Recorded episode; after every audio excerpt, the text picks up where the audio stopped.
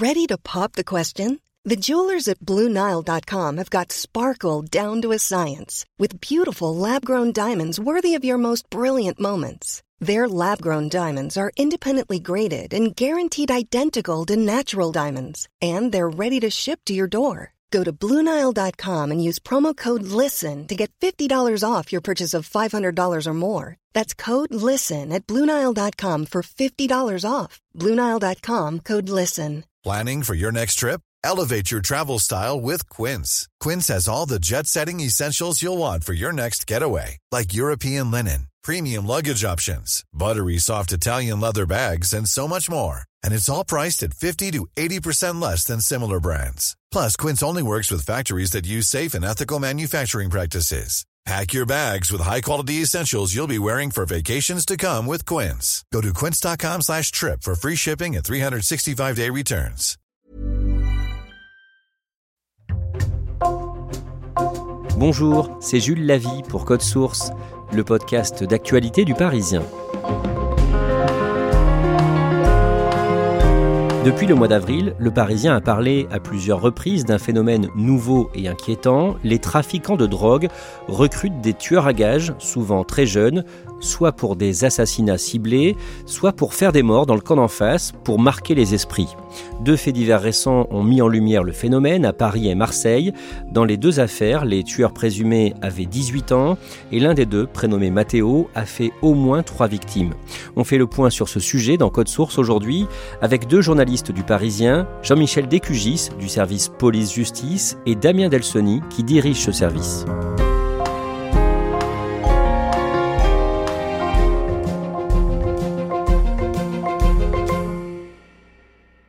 Le mercredi 12 avril, Le Parisien consacre son dossier de une à un phénomène qui semble se développer en France, l'apparition de jeunes tueurs à gages. Damien Delsoni, dans votre éditorial, vous dites que ça fait penser au sicario d'Amérique latine. C'est quoi un sicario? Un sicario, tout simplement, c'est un tueur à gages. Cet univers du tueur à gages, il est plutôt lié à des gangs d'Amérique latine, d'Amérique du Sud, beaucoup de gangs dans le narcobanditisme. C'est un phénomène qui n'était pas très répandu en France jusque-là. Dans cet épisode de Code Source, on va revenir sur deux faits divers distincts. D'abord, celui que l'on a raconté dans ce dossier du Parisien l'an dernier, en 2022, le 18 juillet, à Paris, rue Popincourt, dans le 11e arrondissement.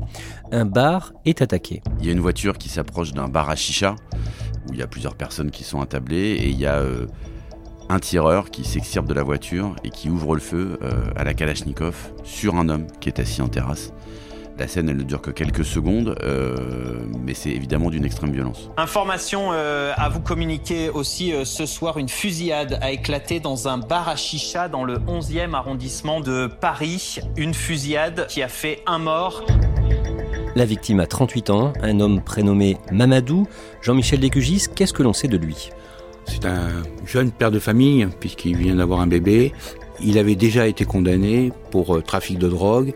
Les policiers euh, retrouveront euh, dans son portable des SMS un peu curieux de valises transitant entre la Colombie, la Belgique et la France. Donc le règlement de compte est une des hypothèses de la police. il aurait aussi, selon la police, pu participer à un règlement de compte d'un caïd qui aurait ensuite voulu se venger en euh, le faisant tuer. L'enquête va durer près d'un an et mener au placement en garde à vue de neuf suspects le 13 mars 2023, enquête dont a eu connaissance le service police-justice du Parisien, ce qui nous permet aujourd'hui de raconter avec certains détails les événements qui ont conduit à l'assassinat de cet homme, Mamadou, rue Popincourt. Tout commence en réalité en mai 2022. D'après les enquêteurs, un homme échafaude un projet criminel. Damien Delsoni, cet homme est surnommé Don Marlowe. Qui est-il? Son vrai prénom, c'est Kamel, mais effectivement, tout le monde l'appelle Don Marlowe. Il est en train de purger une peine pour des violences qu'il a commises sur un adolescent. Et en fait, lui va jouer le rôle d'intermédiaire entre les cerveaux, en fait, ceux qui commanditent l'assassinat et les tueurs qui vont commettre l'assassinat. Don Marlowe est en prison au Baumet à Marseille. Du coup, que fait-il, Jean-Michel Descugis, pour mettre ce plan à exécution? Eh Bien comme euh, beaucoup de caïds, il a un portable en prison et il va appeler son demi-frère qui se trouve près de Rennes et il va lui proposer un contrat rémunéré 150 euh, 000 euros donc euh, supprimer quelqu'un. Et donc la cible est Mamadou, mais le vendredi 3 juin, le demi-frère de Don Marlowe est arrêté à Paris. Ouais, à sa descente du TGV, hein, il habite en, Bretagne, il vient à Paris, et il vient à Paris avec des armes dans un sac, et il est contrôlé à la gare Montparnasse, un peu d'ailleurs parce qu'il a un comportement qui éveille les soupçons d'un certain nombre d'agents, un peu stressés, et effectivement quand il le contrôle et qu'ils ouvrent son sac, il découvre un arsenal à l'intérieur, donc il est immédiatement arrêté et incarcéré. Don Marlowe sort de la prison des Baumettes, il profite d'un vice de procédure. Après l'arrestation de son demi-frère, il reprend la mission en main lui-même. Mais le 28 juin, Don Marlowe est arrêté dans le Val-de-Marne. Il est arrêté parce qu'il est à bord d'un véhicule, alors avec une autre personne, et ce véhicule, il est faussement immatriculé. C'est donc une voiture volée, maquillée. Donc il est entendu sur ce fait d'occuper une voiture volée, et euh, là il va donner une réponse euh, assez effarante, parce qu'il va dire euh, non non mais moi les voitures volées c'est pas mon truc, moi je fais dans le stup et dans le meurtre. Et en fait, il dit non, mais on s'est pas bien compris. Je voulais dire mehar, qui est le, verlan de arme. Donc voilà, il botte un peu en touche, mais enfin, il, fait quand même cette déclaration euh, tout à fait surprenante. Et il est libéré. Il est libéré avec euh, une simple convocation pour le tribunal correctionnel euh, quelques mois plus tard. Le 18 juillet, c'est un lundi, dans le 11e arrondissement de Paris, rue Popincourt, des coups de feu éclatent, Mamadou est tué. On en revient donc au début de cet épisode de Code Source. L'un des membres du commando est maîtrisé par des habitants du quartier, passé à tabac puis remis aux forces de l'ordre. Deux autres hommes ont réussi à s'enfuir, Don Marlowe, et un jeune homme prénommé Willad, 18 ans, qui a été recruté, d'après les enquêteurs, pour remplacer le demi-frère de Don Marlowe, arrêté en juin, gare Montparnasse. Les policiers remontent la trace des deux hommes, ils sont interpellés après l'été, le 4 septembre, à la frontière avec la Suisse. Oui, alors ils se sont mis au vert hein, après la fusillade de la rue Popincourt, tous les deux. Ils sont partis en Espagne, passer une, bonne partie de l'été. Puis évidemment, bah, il faut toujours revenir à un moment donné. Et donc, euh, quand ils reviennent sur le territoire français, ils étaient déjà identifiés et donc là, ils sont arrêtés. Ce jeune de 18 ans, Willad, ne donne pas de nom de complice, mais il passe aux aveux. Qu'est-ce qu'il reconnaît? C'est assez sidérant parce qu'effectivement, il va être très silencieux sur les commanditaires, euh, notamment parce qu'il dit qu'il a peur, que c'est des gens qui sont dangereux, qui peuvent le tuer ou s'en prendre à sa famille.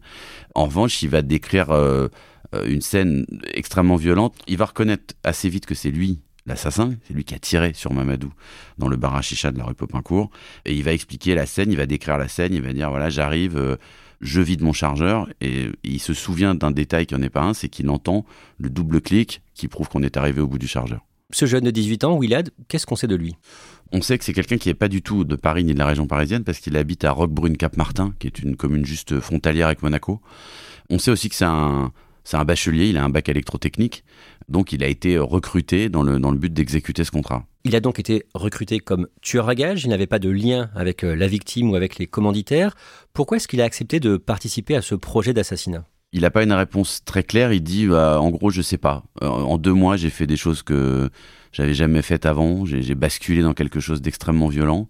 Donc, il n'a pas une explication, si ce n'est évidemment ce qu'on va découvrir, c'est-à-dire un, gain financier, parce qu'il exécute un contrat, il est payé pour ça. Mais voilà, il, a du mal à expliquer comment il est, devenu euh, tueur à gage en réalité. C'est suite à ce fait divers que le Parisien a fait sa une en avril sur les tueurs à gages, et une deuxième affaire, plus récente, est venue montrer une nouvelle fois l'actualité de ce phénomène. Jean-Michel Descugis, nous sommes le lundi 3 avril à Marseille, dans le quartier de la Joliette, dans le deuxième arrondissement, et un tueur à gages s'apprête à faire un bain de sang. Il est minuit 40, et il y a une voiture qui arrive près du snack chez Hamza, et euh, là, un homme descend et euh, va tirer sur un groupe de jeunes qui est sur le trottoir. Trois jeunes vont s'écrouler, un de 16 ans qui meurt sur le coup, et deux autres qui sont euh, grièvement blessés, et un de 15 ans décédera un peu plus tard. Et la voiture repart immédiatement après. Marseille a connu une nuit de terreur dimanche dernier. Le bilan est de trois morts et une douzaine de blessés. Ces fusillades sont liées à la guerre que se livrent les groupes rivaux pour le contrôle des points de deal. Les victimes sont de plus en plus jeunes et ces assassinats semblent de moins en moins ciblés contre les chefs de réseau. Même les petites mains font les frais de ces règlements de compte. Jean-Michel Descugis, rappelez-nous le contexte à Marseille. Deux clans sont en guerre. Guerre ouverte au départ pour contrôler les points de deal de la cité de la Paternelle. Présentez-nous ces deux clans. La DZ Mafia et Yoda du nom de ce personnage de Star Wars qui est dessiné sur une fresque à l'entrée de la cité la Paternelle, qui est euh, un des épicentres du trafic de drogue à Marseille, où ces deux clans en fait tiennent des points de deal et se font la guerre pour ben, les garder ou, prendre celui de l'autre. À la tête de ces deux clans, il y a euh, deux anciens alliés qui sont devenus ennemis et qui euh, se sont fait la guerre, en tout cas euh, entretués, euh, pour récupérer ou garder des points de deal à l'intérieur de cette cité de la paternelle, avec des alliances euh, avec d'autres clans, d'autres bandes, et on tire, on tue, on terrorise des cités qui appartiennent à ces deux clans, et là aujourd'hui on a deux blocs, d'où cette guerre impitoyable. Et ces deux hommes, Fefe qui dirige le clan Yoda et Tik qui est à la tête de la DZ Mafia, ont eu une sorte d'altercation il y a quelques mois. Oui, un, à des milliers de kilomètres euh, de Marseille, en Thaïlande, dans une discothèque. C'est Féfé qui lance un glaçon sur Tic, parce que trois jours avant, il y a eu un règlement de compte et que l'un des siens est mort. Et donc, c'est une manière de le provoquer. Et ça va mettre le feu aux poudres. Et à partir de là, eh bien, on va, euh, ce conflit va se transformer en véritable vendetta avec des, fusillades euh, tous les deux, trois jours, des répliques d'un camp vers l'autre. On revient sur la fusillade dans le quartier de la Joliette le lundi 3 avril, dans laquelle deux jeunes de 15 et 16 ans sont tués. Les enquêteurs ont des informations sur la voiture, la Peugeot 308, que les témoins ont vu partir après les tirs. Oui, c'est la brigade de recherche et d'intervention qui, en amont des assassinats essaient de récolter des informations et donc ils savent qu'il y a une 308 qui a été utilisée pour un règlement de compte et donc ils vont remonter grâce à cette 308 à notre véhicule une 208 c'est dans cette 208 que euh, le tueur va être arrêté dans la commune de Gardanne qui est une commune près de Marseille. Ce double meurtre intervient à peine une heure après une autre fusillade à Marseille. Moins d'une heure avant, dans les quartiers nord, il y a eu une double fusillade où euh, deux caïds vont être tués à l'arme de guerre par un commando. Et ensuite, moins d'une heure après, il y a ce double meurtre de la Joliette qui est euh, perçu par les enquêteurs comme une réplique, c'est-à-dire une vengeance de la précédente fusillade. Vous l'avez dit, l'homme qui a tiré ensuite à la Joliette, donc qui a fait deux morts, a été arrêté le lendemain à Gardanne, un jeune à peine majeur, prénommé Matteo. C'est un jeune de 18 ans, plutôt de classe moyenne. Son beau-père est chef d'entreprise. C'est quelqu'un qui est déscolarisé assez vite. Quelqu'un qui est connu de la police déjà pour des faits de violence, puisqu'il va se retrouver dans un centre fermé, puis euh, en prison même pour euh, du trafic de stupes comme petite main. Et c'est d'ailleurs là, en prison, qu'il va rencontrer son mentor, proche de la DZ Mafia, et il va offrir ses services. Hein. quand il sort de prison en, euh, en, fin 2022, il va proposer ses services euh, à la DZ Mafia sur une boucle Snapchat, et euh, il va être recruté par la DZ Mafia pour supprimer les gens. Jean-Michel Lécugis, par ailleurs, il est soupçonné euh, par la justice d'avoir tué un jeune Parisien de 22 ans. Un jeune Parisien euh, de 22 ans retrouvé à Marseille, hein, dont le corps a été retrouvé criblé de balles par les CRS deux jours après une fusillade qui s'était déroulée euh, le 27 mars dans la cité de la Paternelle.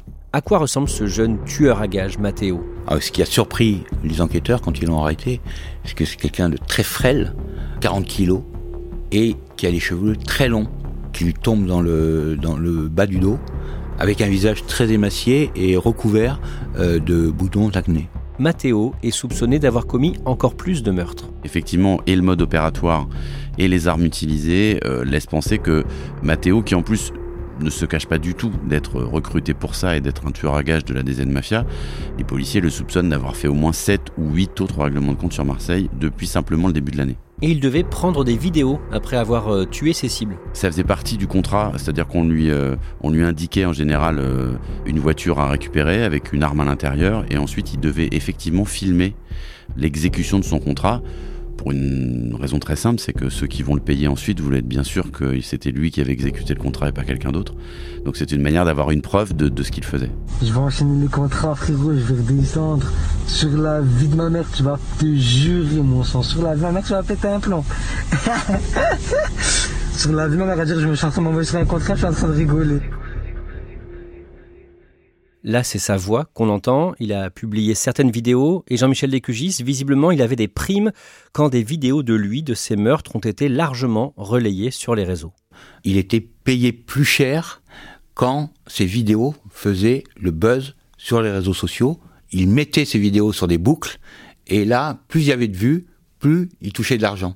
En général, son contrat, c'était 20 000 euros par contrat, mais si les vidéos faisaient plus de vues, il gagnait plus.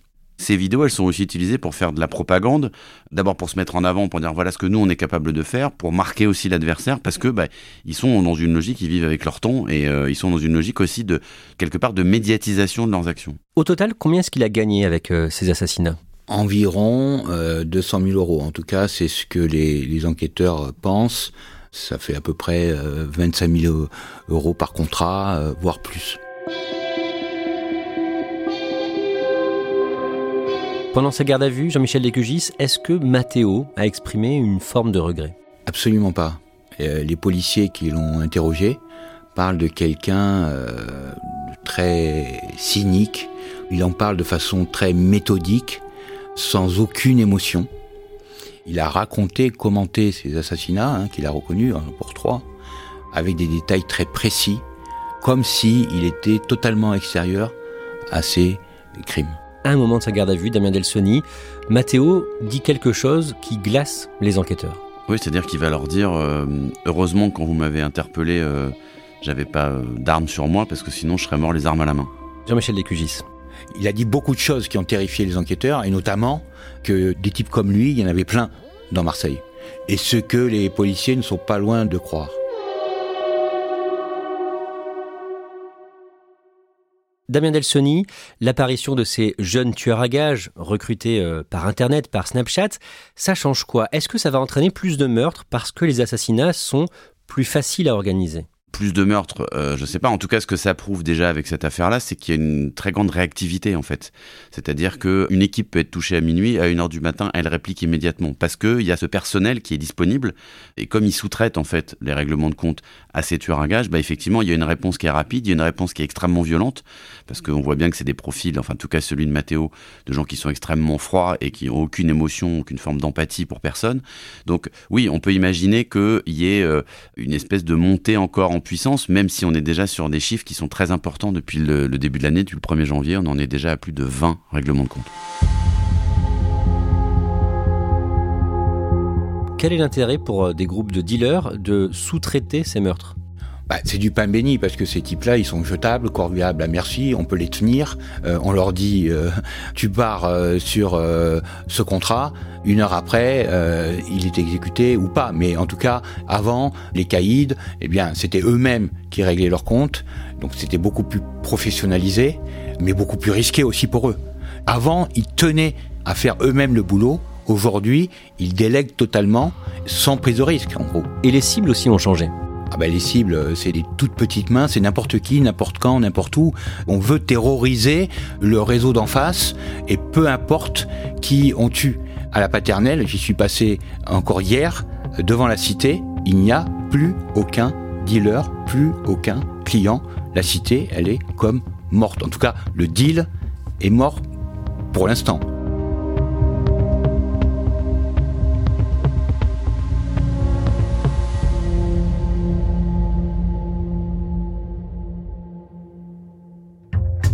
Merci à Damien Delsoni et Jean-Michel Descugis. Cet épisode de Code Source a été produit par Raphaël Pueyo et Emma Jacob. Réalisation Pierre Chaffanjon. Code Source est le podcast quotidien d'actualité du Parisien. Nous publions un nouvel épisode chaque soir du lundi au vendredi. Abonnez-vous sur une application audio comme Apple Podcast, Google Podcast, Spotify ou encore Amazon Music pour nous retrouver facilement. Code source at leparisien.fr.